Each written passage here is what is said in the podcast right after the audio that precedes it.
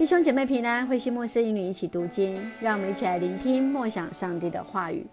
约伯记第六章，真实的朋友。约伯记第六章第一节。于是约伯回答：但愿有人把我的灾难称一称，有人把我的愁烦放在天平上，他们比海滩上的沙还要重，因此不必因我的话粗鲁而见怪。全能的上帝用箭射中我。箭头的毒液流遍我全身，上帝用各种恐怖的灾难击打我。野如有了青草就满足，牛有了草料就不出声。可是无盐无味的食物谁吃呢？蛋白又有什么滋味呢？我对这样的食物毫无胃口，吃下去使我恶心。上帝为什么不照我所求的赐给我？他为什么不听我的祷告？但愿他把我杀了，但愿他把我压碎。尽管我目前有深重的痛苦，只要晓得他要消灭我，我也将欢喜雀跃。我知道上帝是神圣的，我从来不敢违背他的命令。我究竟有什么力量好活下去？既然毫无盼望，为什么还活下去？难道我是石头造的？难道我的身体是铁打的？我一点自救的力量都没有，我没有可求援的地方。不管我是不是已经离弃了全能的上帝，在这样的患难中，我需要忠心的朋友。但朋友们啊，你们像溪水一样靠不住，久旱不雨就干枯了。溪流因结冰而浑浊，被冰雪塞住了。到炎热时，冰雪消化，冰雪融化，河床赤裸干枯，商队因寻找水源而失散。他们在荒野迷失死亡，示巴的商队搜索，提马的客旅瞻望，他们的梦想消逝，他们只找到那干枯的河道。对我来说，你们正向这河道，你们看见了我的情况，便惊慌退缩。我何尝向你们索取馈赠，要你们为我的原路缘故来贿赂吗？或要求我救我脱离强敌的手？赎我脱离残暴者的专横，好吧，请指教我，我会安静聆听，使我了解自己的错误。公正的言语使人信服，可是你们的议论简直荒谬。你们以为我所说的都是空谈，那么为什么要回答我绝望的话呢？你们竟然投古下去，要娶孤儿为奴，要以出卖亲密的朋友致富。你们看看我。我不当你们的面撒谎，你们再仔细想一想，不可这样不公平。再想一想，因我正直无畏。然而，你们以为我在撒谎，以为我不晓得分辨是非。约伯记从第六章到第七章，是约伯来回应他的朋友以利法所说的话，是约伯对自己的处境第二次的发言。约伯认为没有一个人真正能够明白他的心境，他感受到自己被上帝的箭所伤，再次表明能够死去是极大的恩典。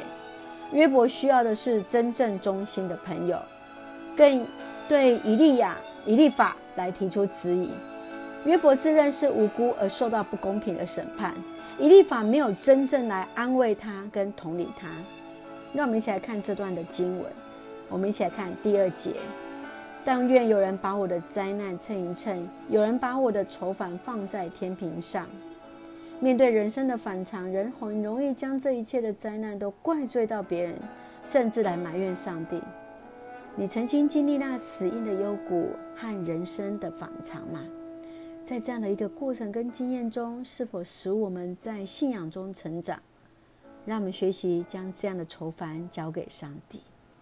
接续，我们再来看第八节。上帝为什么不照着我所求的赐给我？他为什么不听我的祷告？约伯对上帝的忠诚受到了考验，友情也受到了搬弄。他认为这个原因就是因为上帝没有听他的祷告。你曾经注意过自己的祷告词吗？我们是否常常会用“如果上帝如何，我就会如何”，好像是一种交换条件式的一个祷告。在祷告的时候，你时常求什么呢？是将自己的欲望或是上帝的旨意摆在前面呢？让我们学习再次的来学习祷告的功课。继续，我们再来看第十四节。不管我是不是已经离弃了全能的上帝，在这样的一个患难中，我需要忠心的朋友。对一个绝望的人来言，啊，朋友必须是忠诚的。如果不是这样，就会丧失那对全能者的一个敬畏。朋友往往是我们生命当中重要的一个角色。面对以利法的指责，约伯说出内心的渴想。想想看你最好的朋友是谁呢？我们是否能够成为朋友的好朋友？让我们来看第六章第二十四节，请指教我，我会安静聆听，使我了解自己的错误。是啊，约伯渴望有一个真实的朋友，能够指导他、指教他，以至于明白自己的错误。愿神的帮助我们有这样如同明镜般的好朋友来帮助我们。来陪伴我们，让我们一起用这段经文来祷告。亲爱的天父上帝，我们感谢赞美你，在我们所求以先，你已经知道我们的需要。求主赐下勇气和智慧来向你祈求，顺服你的旨意，得着你的应许。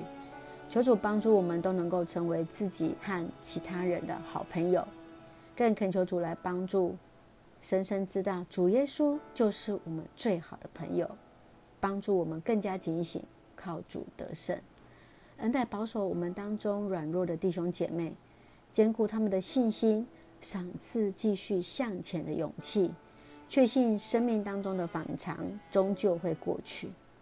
愿主赐福我们身体健壮，灵魂兴盛，在接受疫苗当中一切平安，赐下平安喜乐，在我们所爱的台湾，我们的国家。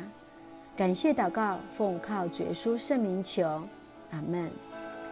弟兄姐妹，愿上帝的平安与你同在，大家平安。